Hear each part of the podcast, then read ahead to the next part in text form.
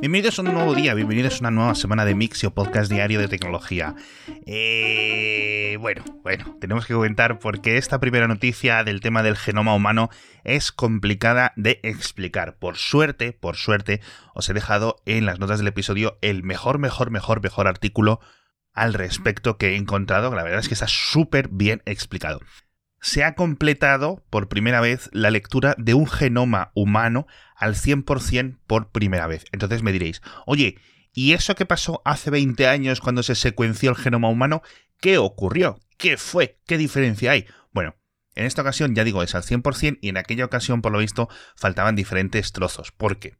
Aunque se había secuenciado, digamos, las partes más importantes, más claras, más obvias, había unas partes difíciles de leer que las máquinas de por entonces no tenían suficiente, digamos, resolución, y desde entonces, pues, los diferentes secuenciaciones, porque cada vez es mucho más barato de hacer, etcétera, pues han ido corrigiendo errores, han ido encontrando sus diferentes puntos clave en cada uno de los, eh, entiendo yo que 46 cromosomas, etcétera. Entonces ahora por primera vez tenemos un genoma de una persona, bueno, realmente de unas células embrionarias, pero no sé qué error hubo, un error, digamos, biológico en la formación de ese embrión que solo tenía, digamos, el material genético de la madre, porque se descartó el del padre automáticamente por algún proceso, algún error, etc.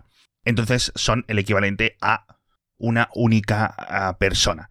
Entonces se ha conseguido rellenar todos los huecos en lo que se eh, conoce comúnmente como ese ADN repetido, ese ADN basura en cierto sentido. Y claro, obviamente, pues cuanto los científicos van conociendo y van investigando y van detallando más de estas partes, pues se ve claramente que no es tan basura y que tiene sus partes importantes. Entonces, bueno, esto es importante a nivel tecnológico, a nivel biológico, a nivel médico y a nivel en general académico, así que de este tipo de pasos pues van surgiendo un montón de avances y seguramente los vayamos viendo en las próximas décadas que sobre todo, digamos, abaraten y hagan mucho más sencillo la secuenciación genómica de cada uno de nosotros, para poder ir viendo, porque claro, no sé, no es esto, este es el, todo el genoma entero, toda la secuencia de una única célula, de una única persona, es decir, cada uno tendremos nuestras diferencias que influyen en nuestras vidas, en nuestros comportamientos biológicos.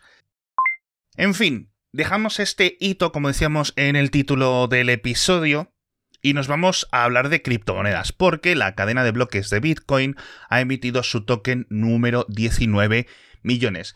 Como muchos de los oyentes ya sabréis, en total, según el código fuente de Bitcoin, se pueden generar, se pueden emitir, se pueden, digamos, otorgar 21 millones de Bitcoin, en concreto a los mineros, a los que están haciendo ese proceso de verificación y de mantenimiento de la cadena de bloques.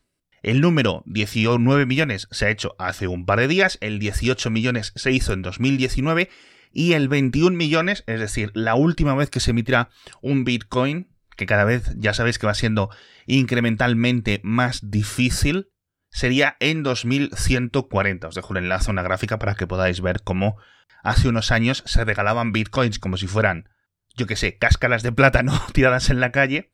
Y ahora aproximadamente por cada bloque que se añade, que se verifica dentro de la cadena de bloques, creo que se generan o se otorgan a ese, a ese minero 6,50 o 6,25 bitcoins. Cada vez se van otorgando menos hasta que, pues eso, en el siglo XXII cada bloque de Bitcoin te genere 0,0000000 Bitcoin o algo así aproximadamente. Esto si nada cambia, pero bueno, en fin, cosas raras. Otra cosita, otro hito muy importante, y son buenos y malos hitos, buenos y malas noticias eh, a nivel del consumo eléctrico mundial. No el consumo energético, recordemos consumo eléctrico, la generación eléctrica, mejor dicho. Ya tenemos los datos recogidos, bastante fiables, de 2021 y cumplimos varios récords. La primera es que la energía eólica y la energía solar combinadas superaron el 10% de generación eléctrica mundial por primera vez. Lo cual está muy bien, vamos a ver si poco a poco seguimos aumentando ese 20% o un poquito más cada año, pero vamos viendo fuertes avances, algunos países más con solar, otros países más con viento, pero cada vez hay más. La noticia triste, o mejor dicho, las dos noticias tristes, es que el carbón sigue siendo el número uno, pero sobre todo es que ha tenido su récord histórico, es decir, se ha utilizado el carbón para generar más de 10.000 teravatios hora de energía. Ha disminuido un poco a nivel porcentual, sigue siendo el número uno como ya os decía, pero a nivel nominal ha sido el récord, con lo cual también ha sido el récord de emisiones de CO2, lo cual yo creo que muchas personas se lo podían oler teniendo en cuenta que se iba a recuperar casi seguramente eh, toda la bajada que vimos en 2020 por las restricciones de movimiento. Pero bueno, también os dejo un enlace con gráficas para que los veáis. Y lo que quiero que veáis también es un vídeo promocional, eso sí, esto es marketing, de un coche o de una fábrica de coches eléctricos de Tesla, la que han abierto, la que han inaugurado hace un par de semanas, creo, en Berlín, en Alemania. Y es bastante chulo, por eso quiero que lo veáis, no porque sea de Tesla ni que sea de otra compañía, pero es un vídeo desde dentro de la fábrica grabado a vista de dron, es bastante espectacular, la verdad, en la que un pequeño dron va grabando pues las diferentes líneas de ensamblado, las diferentes líneas de fabricación en una fábrica de coches tan grande, tan moderna. Y la verdad es que, oye, está, está chulo verlo. Entonces, creo que son como tres minutos de vídeo. Os recomiendo que lo veáis porque está bastante bien. Lo que está bastante bien, ¿Qué va a ser nuestro patrocinador de esta semana, que esto sí lo que tenéis que ver, que ya sabéis que es HBO Max, que no puede faltar en tu móvil, en tu ordenador, en tu tele, en tu tablet, porque ya sabéis que es la única plataforma donde podéis ver todas las películas de Warner Bros. después del estreno en el cine sin coste adicional. Como siempre os digo, esto es rompedor, esto es imbatible, ya sabéis. Por ejemplo, fueron los Oscars la semana pasada, ¿no? Bueno, Dune, 6 Oscars, ahí la tienes. El método Williams, también la tienes ahí. Muchísimas más. La nueva de The Batman, que está en los cines, está gustando tantísimo, está teniendo tan buenas reseñas con una banda sonora increíble. Después del estreno de en cines, ¿dónde va a estar? En HBO Max, sin coste adicional. Así que ya sabes, date de alta simplemente hbomax.com, porque además luego en series tenéis todas las clásicas de HBO Max y luego las nuevas, las que está viendo todo el mundo, Euphoria, El Turista, And Just Like That, la de Criado por Lobos, The Flight Attendant, que estrena la segunda temporada ahora, y un montón de, sagas, de películas, de, todo, y además todo el contenido de Cartoon Network, en fin. HBO Max, de verdad, yo es una de las cosas que más tiempo está puesta en mi tele y os la recomiendo como siempre. Y ahora hablamos de otra recomendación, en este caso de una tipografía, se llama Comic Helvetic, y por el nombre quizás ya más o menos sabréis por dónde va. Es una tipografía muy curiosa creada por un diseñador ruso que mezcla Helvética y Comic Sans, y es tan chula me ha parecido tan chula. Por una parte es informal, por otra parte es un poco más recta, más seria que Comic Sans, pero no tan rigurosa, por decirlo así, como la helvética, que la he puesto yo en la web de Mixio. Así que si la queréis ver, os dejo enlaces en las notas del episodio o esa Mixio y la podéis ver. Me ha parecido muy chula, me ha parecido muy aceptable y es muy curiosa. Es muy curiosa de ver porque hay partes que te recuerdan a las dos. La verdad es que ha hecho un muy buen trabajo este, este chaval, este, bueno, este señor. Hablando de diseñadores, hablando de programadores, hablando de expertos en eh, ordenadores y cosas informáticas en rusos, resulta que según un informe mm, y unos datos eh, aportados durante una investigación parlamentaria en Rusia, en la Duma, más de 70.000 programadores rusos han abandonado el país desde que comenzaron la invasión de Ucrania y las sanciones. Esta fuga de cerebros que hemos comentado en otros episodios está siendo real, está siendo grande, está siendo masiva y se espera que vaya a más.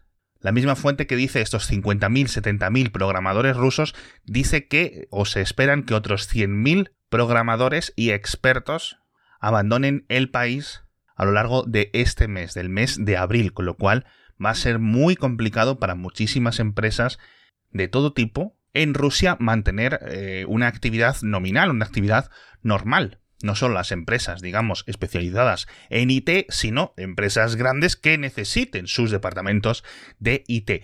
Sobre todo están huyendo muchísimos programadores independientes, muchísimos programadores de grandes empresas que ven que no iban a poder mantener eh, su vida porque no iban a poder cobrar por las aplicaciones o no iban a poder cobrar o vender las cosas.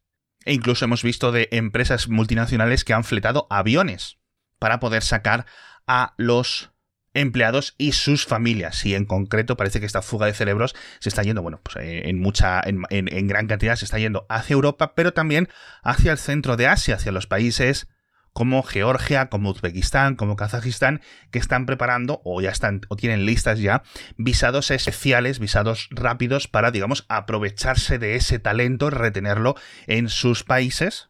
Porque si hay algo que falta y que todo el mundo más o menos puede saber, son buenos informáticos y los rusos de verdad son muy buenos. Porque particularmente ya sabéis que las facultades, las universidades rusas, tanto de matemáticas como de ciencias duras, físicas, etcétera, y de ciencias de la computación y todo eso, son muy, muy, muy buenas, muy rigurosas y producen gente y profesionales de muchísimo, muchísimo talento. Así que ya sabéis que todo el mundo se va a rifar a todos estos profesionales. Hablamos también de una brecha de seguridad en Iberdrola en España. Parece que se han filtrado los datos personales de más de 1,3 millones de clientes. Bueno, al menos los han extraído, no anda un fichero dando vueltas por internet, al menos yo no lo he encontrado, no he visto noticias al respecto, que contiene nombre, DNI, domicilio, teléfono y correo electrónico. Dicen que no hay datos financieros. Parece que fue un ataque informático a Iberdrola a mediados de marzo. También hablamos de un fallo de seguridad, en esta ocasión en Facebook, que catapultó, como digo en la newsletter, la desinformación durante meses, en concreto desde octubre de 2021 del año pasado hasta hace unas eh, semanas que lo arreglaron en la gente de Facebook, y que digamos lo que hacía era aumentar la exposición del el tipo de contenido que Facebook no elimina porque tampoco infringe de una forma muy clara las normas, pero sí que lo deja como un poco omitido, un poco oculto, en plan que no le da importancia. Bueno, pues ese tipo de contenido, porque venía de dominios raros y desinformación muy, muy de todo tipo, pues durante estos meses tuvo unos picos de distribución y un montón de visitas y millones y millones, en concreto dicen que hasta un 30% más en ocasiones de lo que realmente es decir, que el algoritmo que tenía que ocultar. Eso no solo no lo estaba ocultando, sino que estaba dándole más visibilidad. Una absoluta locura. También hablamos de la Estación Espacial Internacional y por qué realmente no pueden separarse los módulos rusos de los módulos del resto de países. Por mucho que digan desde el Roscosmos, y de alguna cosita más. Creo que hablamos hasta de ray tracing, de trazado red de rayos, que lo han añadido al Doom original. Ya sabéis que lo habían añadido al Quake, lo habían añadido a varios videojuegos clásicos, por decirlo así. Y os dejo un vídeo en las notas del episodio de cómo se ve el Doom original, digamos, reescalado, etcétera, y la misma versión, pero con trazado de rayos, que la verdad es que se ve muy, muy, muy bien. En fin, con esto me despido. Muchísimas gracias a todos por estar conmigo un lunes más, una semana más, y nos vemos mañana con más noticias de tecnología.